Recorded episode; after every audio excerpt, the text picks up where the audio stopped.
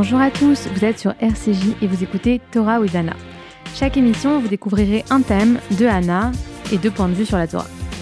Alors cette semaine, en ce vendredi 13, 13 euh, mai, nous avons décidé de euh, parler de quelque chose d'un peu inhabituel puisque nous allons parler de magie, de sorts, de superstition, d'astrologie et de de toute cette place euh, que, que, ça peut prendre parfois dans les textes. Est-ce que c'est reconnu ou pas par les textes euh, juifs?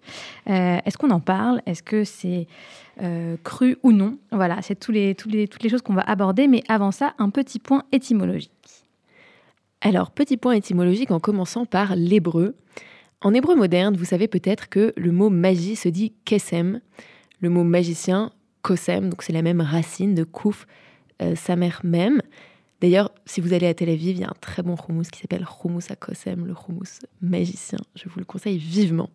Mais dans la Torah, si on se penche sur nos textes sacrés, on voit qu'il y a beaucoup plus de mots que ça euh, qui sont utilisés pour désigner tout le champ lexical de la magie. Donc, euh, on le verra un peu plus tard dans l'émission, mais on va avoir les la personne qui est désignée comme Kosem, magicien, mais aussi l'augure, le méonen, le devin, Menachash, le sorcier, Mechachef. Donc on voit que pour un texte qui, fonde le monothéisme et qui est censé un peu... Euh, voilà, en, tout cas, euh, l'idée qu'on s'en fait au départ, c'est qu'il n'y a pas forcément de place pour la magie dans ce texte. En fait, la magie est présente et prend de nombreux atours lexicaux. Voilà. Euh, et Anna, comment, voilà, Comment on désigne euh, l'univers de la magie en français? Quelle est l'étymologie peut-être du mot magie?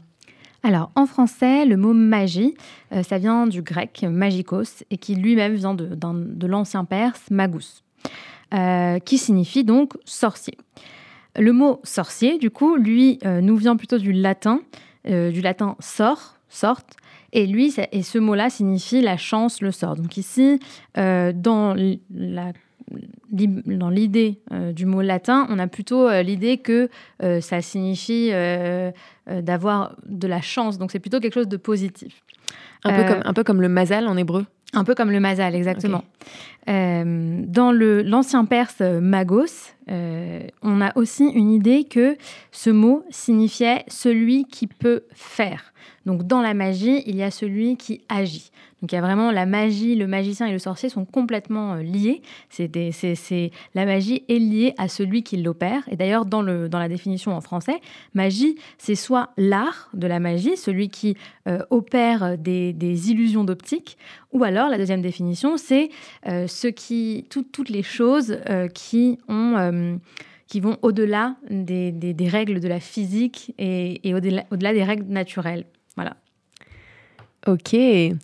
Alors maintenant, on va un peu se demander justement euh, comment la magie apparaît dans nos textes, à la fois dans la Torah écrite et dans la Torah orale. Quelle place lui est-elle faite? Alors pour commencer par la Torah écrite. D'abord, ce qui est intéressant, c'est que il y a plusieurs moments, plusieurs passages dans le Tanakh où on parle de magie.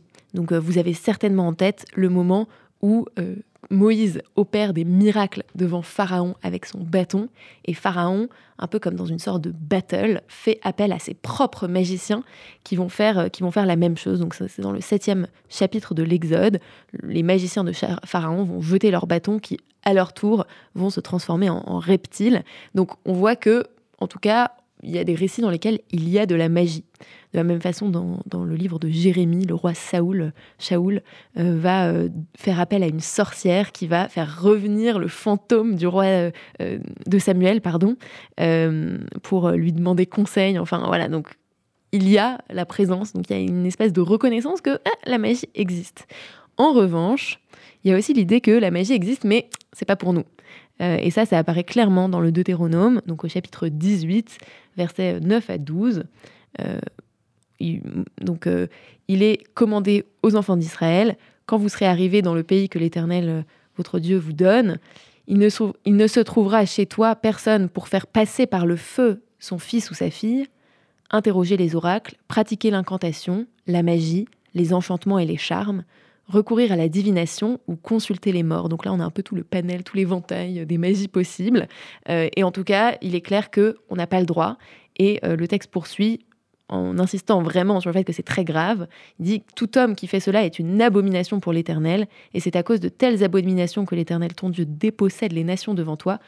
Tu seras entièrement attaché à l'Éternel ton Dieu. Donc il y a vraiment l'idée que ça existe, mais que c'est pas pour nous. Et moi, ce que je trouve assez intéressant, je sais pas ce que tu en penses, Anna, mais je trouve que euh, là, dans ce passage du Deutéronome, c'est intéressant que le fait de faire appel à la magie soit associé au fait de faire passer par le feu son fils ou sa fille. Donc on sait que les Hébreux ont rompu avec la, avec la coutume de, bah, sacrifier ses enfants en fait et de les, de les brûler, euh, qui est une coutume qui nous apparaît vraiment hyper barbare. Et les deux sont associés en fait. La barbarie de, de l'infanticide est associée au fait de recourir à la magie. Euh, je sais pas, qu'est-ce que ça, pour, pourquoi à ton avis? Peut-être parce que euh, la magie, justement, c'est tout ce qui échappe à la raison. donc, comme il n'y a pas de raison, il n'y a pas de justification, il n'y a pas de réflexion avec la magie, c'est que ce, qui, vient d'une forme de pouvoir, c'est euh, tout à fait, euh, contradictoire avec le texte de la Torah, qui lui est vraiment un texte de loi quelque part, où il n'y a pas du tout de place pour des, des, enchantements ou des sorts. Tout est raisonnable, tout est rationnel, quoi. Oui, c'est vrai. Et c'est vrai que du coup, si on se dit qu'on croit en des choses irrationnelles, ça peut nous pousser à faire ces choses horribles. Moi, c'est ce que je me dis un peu, c'est peut-être que ça vient nous dire, attention, si vous commencez à croire euh, tout et n'importe quoi, euh, à croire que euh, votre destin peut être complètement changé par des choses sans qu'il y ait aucune rationalité, voilà, par faire des, rituels chelous, à ce moment-là, ça peut vous emmener à faire des choses, voilà, à tuer vos propres enfants, quoi. Et d'ailleurs, euh, je pense que c'est aussi impossible de vivre dans un monde dans lequel il n'y a pas ces, ces croyances n'existent pas, cette, croyance presque du miracle, quoi, de quelque chose qui, dépasse la raison n'existe pas. Et donc, on a donné euh, dans le judaïsme tous ces pouvoirs à Dieu. Il n'y a que lui qui peut, euh, peut se charger d'opérer des miracles, qui peut se, se, charger de changer la nature des choses. Et nous, on ne peut pas se mettre à sa place et se substituer. Et quelque part, il y a un cadre, c'est-à-dire qu'on se dit que Dieu va intervenir euh, en notre faveur potentiellement, enfin même si ça reste un vaste débat, mais que en tout cas, si Dieu fait des miracles, ça sera parce qu'on aura bien suivi la loi. Et donc nous, notre euh, notre conduite, elle reste claire. On peut pas se dire euh, ah bah ouais, tout va bien se passer pour moi parce que j'ai coupé l'herbe le deuxième jeudi du mois. On sait ce qu'il faut qu'on fasse pour que tout se passe bien pour nous et on peut et voilà, ça nous pousse pas à faire des choses bizarres et potentiellement dangereuses. Exactement. Et euh, ça me, du coup, j'en profite, Anna, pour euh, prendre le relais et parler un peu de la magie dans, la Torah orale, donc dans le traité Sanhedrin euh, du Talmud, page 67. Et euh, c'est vraiment incroyable ce qui se passe dans ce traité. Euh, quand j'ai découvert, j'ai commencé à lire, j'ai été euh, vraiment très surprise. Donc je vous en fais un peu part, c'est très très long, donc je ne vais pas tout, vous, parler de tout, mais je vous fais part de quelques petits passages que j'ai trouvé très intéressants. Bon déjà, est-ce que la magie existe? Clairement oui, hein. là il y a vraiment un consensus presque j'en parlerai tout à l'heure, mais il y a presque un consensus au niveau des, des, rabbins du Talmud qui nous disent que la magie existe. Et d'ailleurs, on nous dit, mais alors pourquoi les sorciers, est-ce qu'on les appelle les Mechachefim Eh bien, parce que c'est un acronyme pour dire que ça contredit l'entourage céleste, donc ça contredit tout ce qui est céleste. Donc, ça existe, oui, on en parle, oui, mais a priori, on s'en méfie. Et puis là, euh, le Talmud vient nous raconter plein d'histoires sur la magie. Et euh, on nous dit notamment qu'il y a certains grands sages, en fait, sur, lesquels la magie n'opère pas du tout, sur lesquels il n'y a aucune possibilité d'avoir une action magique. Par exemple, Agmara nous dit que Rabbi Hanina, lui, il est différent parce qu'il a un grand mérite et que la sorcellerie, elle a aucun effet sur lui. Donc en fait, en fonction de qui on est, la sorcellerie a un effet ou non. Première nouvelle. Et puis ensuite, on a euh, euh Abaye qui vient nous raconter un peu euh, les différentes catégories de magie. Euh, il, lui dit, il nous dit que, attention, euh, il y a une halakha hein, pour tout, même comme pour le Shabbat. il y a une halakha pour la magie, et il divise la magie en trois grandes catégories. Donc, il y a la première catégorie, la catégorie des catégories en fonction de, bah, de la punition qu'on peut avoir si jamais on pratique de la magie. Ça, me fait penser au sort interdit dans Harry Potter. Genre, il y a de la magie, mais on l'encadre. Il y a des sorts, on n'a pas le droit. On n'a pas le droit, exactement. Et donc là, euh, c'est pareil. Donc il y a euh, une magie pour laquelle on est, susceptible d'être exécuté par la lapidation. D'accord? Donc ça, c'est celui euh, de la lapidation. Ensuite, il y a une magie pour laquelle on est exempté de peine, c'est-à-dire qu'on pratique cette magie, mais il n'y a pas de peine prévue, même si on ne l'autorise pas. ça, c'est intéressant parce que c'est assez rare quand même dans le judaïsme qu'il y ait des des choses pour les qu'on peut faire qui sont interdites mais pour lesquelles il n'y a aucune peine qui existe, euh, généralement il y a toujours une bonne, euh, une bonne peine, même un peu lourde, qui est prévue et là rien. Et enfin, il y a une, une certaine forme de magie qui est autorisée. Et donc là, euh, il va développer, il va expliquer que celui qui accomplit un véritable acte de, sorcellerie, il est passible d'être exécuté de lapidation. Donc un véritable acte de sorcellerie, qu'est-ce que c'est? Est-ce que c'est la vraie magie comme on l'entend, c'est-à-dire changer les lois de la nature, se substituer à Dieu en quelque sorte? Alors dans ces cas-là, c'est très grave. Ensuite, celui qui fait de la magie, comme on en a parlé au tout début de l'émission, comme un art, c'est-à-dire qui trompe l'œil, qui fait de l'illusion, celui-là. Le magicien des bar mitzvahs, quoi. Un peu, voilà. C'est interdit, mais on. c'est bénin. Voilà, c'est bénin. On, ne le punira pas parce que on, ne sait pas pourquoi, mais en tout cas, il n'est pas puni. Euh, c'est très différent, comme c'est-à-dire il y en a un qui va vraiment euh, plier la nature à son, enfin, voilà, faire des choses surnaturelles, et l'autre euh, qui va tromper l'œil. en fait. l'œil, c'est pas top, mais si peut-être on peut se dire, peut-être qu'ils se disent justement pour les bar mitzvahs, bon, c'est sympa quoi. Exactement. et enfin, la énorme surprise sur la troisième catégorie de magie qui elle est permise.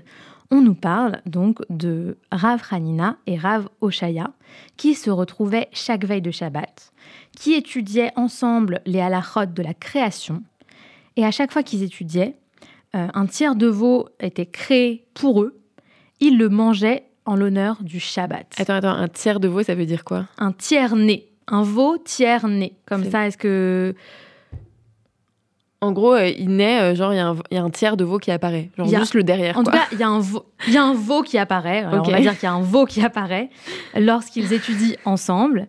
et ils utilisaient ce veau qui apparaissait par magie, en fait, de manière complètement magique, euh, et ils le mangeaient en l'honneur du Shabbat. Et là, bah ça c'est complètement ok. Alors il n'y a aucun problème si vous étudiez la halachot de la création qu'un veau apparaît par magie. Sachez que vous pouvez, vous pouvez le manger. Il n'y a pas de souci, c'est validé. C'est tout à fait euh, permis. Donc première nouvelle, les sages eux-mêmes. Euh, alors on nous dit pas que les sages faisaient de la magie, mais on disait qu'en fait ce qui émanait de leur étude et de leur interaction, c'était quelque chose de magique. Et que euh, ils avaient le droit de, de, s'en servir. Et alors à partir de, de ce moment-là, vraiment les chevaux sont lâchés on nous raconte des tonnes d'histoires, enfin des tonnes, plusieurs histoires de magie qui seraient arrivées, euh, des sages qui auraient observé des phénomènes magiques. Et on a quand même un certain, certains sages qui essayent de remettre un peu de raison là-dedans, de rationalité, euh, qui demandent s'ils ont bien vu ça. On nous dit par exemple, que, donc l'Agmara nous dit par exemple, Zéry arriva à Alexandrie d'Égypte, il acheta un âne. Lorsqu'il s'apprêtait à lui donner de l'eau à boire, la magie opéra lorsqu'un âne touche à l'eau, et il s'avéra que ce n'était pas un âne, il se transforma en planche d'un pont. Et donc, euh, il y a certains sages qui euh, relèvent un peu ces, moments-là, plusieurs euh, de ces récits, en disant est-ce que tu es sûr que ça s'est bien passé comme ça? Et il y a même une petite leçon dans, donc dans ce, ce, de Gmara qui est un, petit conseil d'achat, un petit conseil commercial. Attention, avant d'acheter, il faut bien vérifier la marchandise parce que souvent, ce qu'on peut acheter, ça peut être trompeur. Oui, attention, parce que ça a l'air d'un âne, mais en fait, c'est une planche de pont. Exactement. tu aurais dû faire gaffe. Faites attention. J'adore. Donc, il y a Dol. Pour, pour les juristes parmi vous, il y a Dol. Exactement. Donc on parle vraiment de magie euh, dans, dans le Talmud. C'est euh, assez impressionnant, euh, tous ces, tous ces, tous ces récits. À un moment, même, il y a, y, a, même des, des, petites tensions en fait, entre les sages. Il y a même des sages qui disent à, Rabbi Akiva de, de retourner étudier l'impureté parce qu'il n'y connaît rien en, en, magie et que ce n'est pas du tout son sujet. Euh, donc, euh, ils étaient en train de parler des grenouilles en Égypte. Et là, euh, certains sages lui répondent écoute, retourne étudier l'impureté, parce que franchement, tu, tu n'as pas le level, tu n'es pas arrivé au niveau suffisant pour la magie. Tu n'as pas l'air d'y connaître grand-chose. Alors, évidemment, entre les lignes, on lit plutôt que c'est trop bas pour toi, finalement, de ah. ce genre de sujet. C'est pas, tu devrais pas parler de ça, toi qui es un si grand sage. Alors que c'est plutôt considéré comme un sujet de femme, presque, non? Parfois dans la, dans la tradition, enfin dans l'esprit traditionnel. Bah, les sorcières, c'est, ce sont traditionnellement, effectivement, euh, des femmes, celles qui, euh, celles qui font la magie. Et celles qui sont interdites. Dans le Lévitique, euh, il n'y aura pas de sorcières, c'est au féminin. Bref. Exactement. Donc voilà, je trouvais ça super intéressant. Anna, je sais pas ce que tu en penses de tous ces, tous ces récits un peu mystiques. C'est vrai que souvent, quand on pense au Talmud, on pense à vraiment que des récits très juridiques euh, sur qu'est-ce qui se passe si je mets un petit doigt de pied euh, dans le jardin de l'autre, euh, qu'est-ce qu'il a le droit de me faire, oui ou non. Et parfois, ça peut être même un peu ennuyant, hein, on, peut, on peut se l'avouer ici. et là, il y a plein de récits de magie. Donc ça montre bien aussi, en contextualisant un peu, que c'était une époque à laquelle euh, il y avait vraiment, c'était, c'était dans l'air en fait, c'était, de base évidemment que la magie existe. Ouais, c'est ça. Un consensus presque. Ouais, tout le monde, tout, oui, bah oui, bien sûr, il y a des chameaux qui ressuscitent, des ânes qui se transforment en planches de pont. Euh, c'est, la base, quoi. C'est, c'est plus Harry Potter à l'école des sorciers, c'est Harry Potter au Beth Midrash. Exactement. J'adore.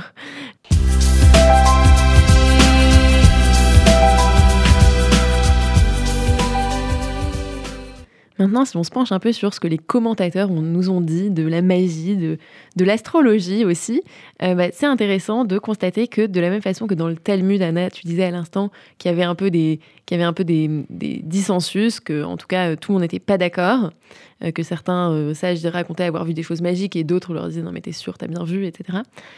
Et également dans le monde des commentateurs, il y a des clashs. Et évidemment, c'est toujours le grand clash entre deux mastodontes du commentaire de la Torah, Maïmonide et Narmanide. On a l'habitude de ce clash-là. Donc Maïmonide, un sage du XIIe siècle, et Narmanide qui vient euh, euh, juste un tout petit peu après, mais euh, quasiment à la même période. Bon, alors, la première position que je vais exposer, c'est celle de Maïmonide, et c'est celle qui, encore jusqu'à aujourd'hui, on va dire, est l'opinion de base, en quelque sorte, tout le monde qui fait plutôt consensus dans le monde juif. Donc Maïmonide dit euh, la magie, c'est non. Il dit la magie, la, la, divination, le fait de chercher à, voilà présager, à prédire l'avenir euh, en regardant les étoiles, tous les trucs comme ça, c'est non. Il dit ceux qui croient en la divination et pensent qu'il y a de la sagesse et de la vérité dedans sont des imbéciles et des ignorants. Alors, il mâche pas ces mots, hein, on est dans les Mishneh Torah. Il dit les, les personnes sages et raisonnables, elles, savent que ces choses interdites par la Torah ne contiennent aucune sagesse, mais ne sont que des inepties sans forme, et que seules euh, les suivent des personnes dépourvues de bon sens, qui, pour elles, abandonnent les chemins de la vérité. Donc lui, clairement, c'est niet. Il n'y a pas de divination possible. Narmanide, il va, il va venir, il va dire, euh, il va venir un peu euh, tempérer ça. Il va dire l'étude de l'astrologie n'est pas interdite. Donc là, on parle plutôt d'astrologie plus spécifiquement. Il dit donc il va se référer à euh, un passage du Talmud, donc le dans le traité Shabbat page 156, dans, dans laquelle il y a écrit qu'il n'y a pas de mazal. C'est-à-dire, il ne peut pas y avoir de source d'influence céleste. Donc les étoiles n'influencent pas ce qui se passe sur Terre dans le traité, dans le traité Shabbat, il y a un, rabbin qui dit ça, c'est Rabbi Yochanan. Mais avant lui, Rabbi Hanina avait dit qu'une constellation pouvait rendre sage, rendre riche. Donc euh, oui, il y avait une influence. Bah, Rabbi Hanina, c'est le fameux qui est dans le traité Sanhedrin, qui n'est pas touché par la magie, et aussi qui, lorsqu'il étudie, euh, avec son. Ah oui, il y a le veau qui apparaît. Exactement. Mais donc euh, pourtant, euh, il n'est pas touché par la magie, mais un peu quand même. Bah, en tout cas, en tout cas, lui, il croit un peu en l'astrologie. Lui, c'est celui qui va faire son thème astral et il croit un peu. Euh, donc Rabbi Hanina et Rabbi Yochanan lui répond non non, pour les Juifs, il n'y a pas de constellation qui tienne. Et là, il va se référer pour ça. Attention, concentrez-vous au passage de Jérémie. donc dans chapitre 10 de Jérémie, il y a écrit ainsi parle l'Éternel. Ne vous conformez pas aux mœurs des nations, Devant les signes du ciel, ne vous laissez pas accabler. Ce sont les nations qui se laissent accabler par eux. Et moi, ce que je trouve assez intéressant là-dedans, c'est que euh, Rabbi Yochanan, il va dire non, non, l'astrologie, on on, la fait pas nous. Et le texte sur lequel il s'appuie, il nous dit on fait on croit pas en l'astrologie parce que ça pourrait nous accabler en fait. C'est ça le problème avec l'astrologie qui est souligné dans ce, dans ce passage de Jérémie. C'est que on va, potentiellement on va dire ah ben non, euh, aujourd'hui, euh, Jupiter euh, est en mauvaise euh, position par rapport à Saturne, donc je ne vais pas pouvoir faire le travail que je devais faire, ou alors il va m'arriver que des horreurs. Et donc ça peut nous, ça peut nous déprimer, ça peut nous décourager de faire des choses. Et c'est à ce titre-là, en, tout cas c'est ma compréhension des choses, que on dirait que c'est à ce titre-là que on nous dit, bah non, l'astrologie c'est pas top. Et en revanche, Narmanide, il va dire, bah, en fait, certes, la majorité s'est rangée du côté de Rabbi Yochanan et a dit non, non, la constellation, l'astrologie, c'est non. Mais comme il y a aussi des, opinions minoritaires, donc en, l'occurrence l'opinion de Rabbi Hanina, ça veut dire que même si cette opinion est minoritaire, elle existe. Donc, l'astrologie n'est pas totalement dépourvue de sens, puisque quelqu'un comme Rabbi Hanina y croyait, et donc son étude n'est pas interdite. Moi, ce que je trouve intéressant, enfin, l'idée que. En tout cas, l'idée que j'en tire, c'est euh, en gros, euh, l'astrologie, c'est OK, mais euh, peut-être dans la limite de il faut pas que ça nous il faut pas que ça nous déprime au contraire si c'est pour si c'est on croit que on a une bonne étoile un mazal qui va nous apporter des choses bien et que du coup ça nous donne confiance en l'avenir, ça peut être bien, mais il faut pas que ce soit l'inverse. Donc du coup, si par exemple on a des superstitions euh, un peu irrationnelles, comme euh, mettre des choses dans sa maison, mettre des choses sur, son, palier euh, pour se protéger des cambriolages, etc. Des voilà, superstitions qui relèvent un peu de la pensée magique, on va dire, en tout cas peut-être pas de la magie, mais de la pensée magique. Ça, c'est selon lui tout à fait accepté, quoi. Bah, Ouais, je dirais en tout cas. Alors lui, il parle vraiment spécifiquement d'astrologie, mais je pense que si on étend un peu la compréhension de son commentaire, effectivement, il y a un côté, si ça vous apporte du réconfort et que ça vous limite pas, mais au contraire que ça vous rend plus libre parce que vous vous sentez mieux, etc. Il n'y a pas forcément de problème, c'est pas forcément interdit en tout cas. D'accord. C'est ma compréhension, mais, euh, mais en tout cas, je trouve ça assez intéressant. C'est très intéressant.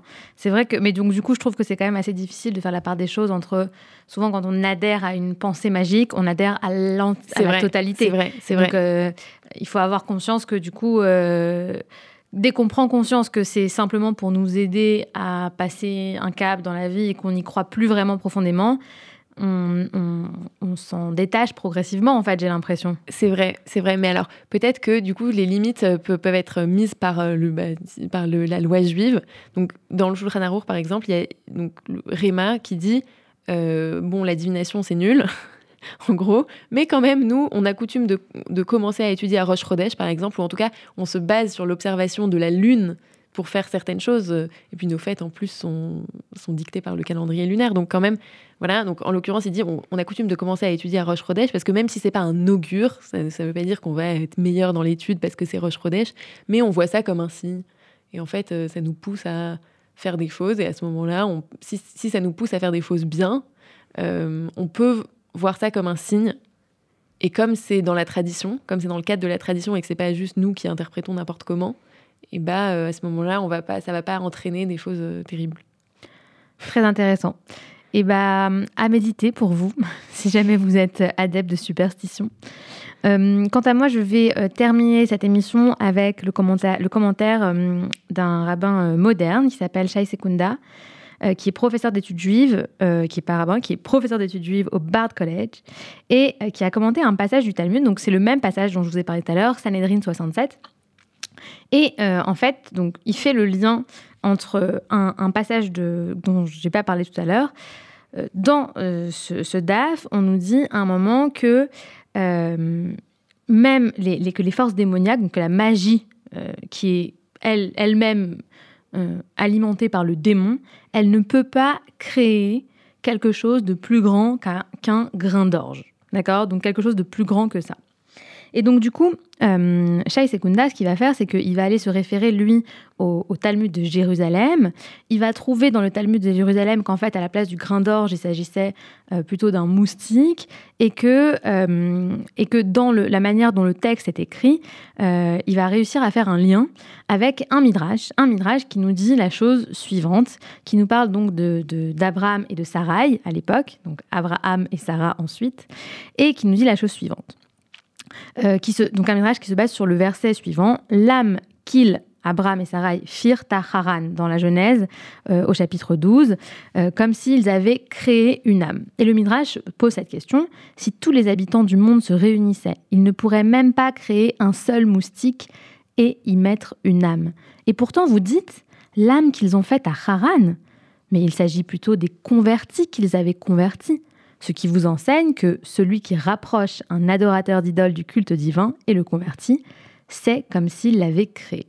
Et donc ici, le Midrash, il, arrive à, encore une fois euh, créer un, enseignement de cette phrase qui paraît un peu mystérieuse. Quelle est cette âme que Abraham et Sarai avaient créé à Haran. C'est quoi cette âme? Et ben, Le Midrash nous dit euh, que même si une population entière se réunit ensemble et qu'ils essayent de créer une âme à partir de rien, disons, ils n'y arriveraient pas. Et que toutes ces âmes qu'ils avaient créées, en fait, c'était des, âmes de convertis. Et donc, qu'est-ce qu'il nous dit Shai Sekunda à ce moment-là? Il nous dit que, en fait, ce, ce rapport à la magie et ce commentaire du Midrash, il souligne une chose, c'est l'impossibilité de créer une forme de vie, même la plus petite, même un grain d'orge, même un, moustique, à partir de rien, parce que cette euh, possibilité-là, elle n'est que dans les mains euh, de l'Éternel, de Dieu. Et euh, il, essaye d'expliquer un peu les origines hein, de, de, cette règle, parce qu'il se dit, il part de, cette question, comment ça se fait qu'il y ait une règle sur la magie dans le Talmud, alors que pourtant, ça paraît assez impossible, assez impensable que les sages euh, croient qu'ils puissent créer quelque chose à partir euh, de rien. Euh, et donc, du coup, il explique vraiment que cette, règle-là, elle, doit sûrement venir de l'idée que créer quelque chose à partir de rien, la vraie magie, c'est quoi? C'est de rapprocher quelqu'un, euh, de, de changer la vie spirituelle d'une personne. Et il termine avec ce magnifique commentaire et disait euh, Peut-être que c'est le tour de magie qu'auraient rêvé euh, de faire les, les, magiciens de Pharaon.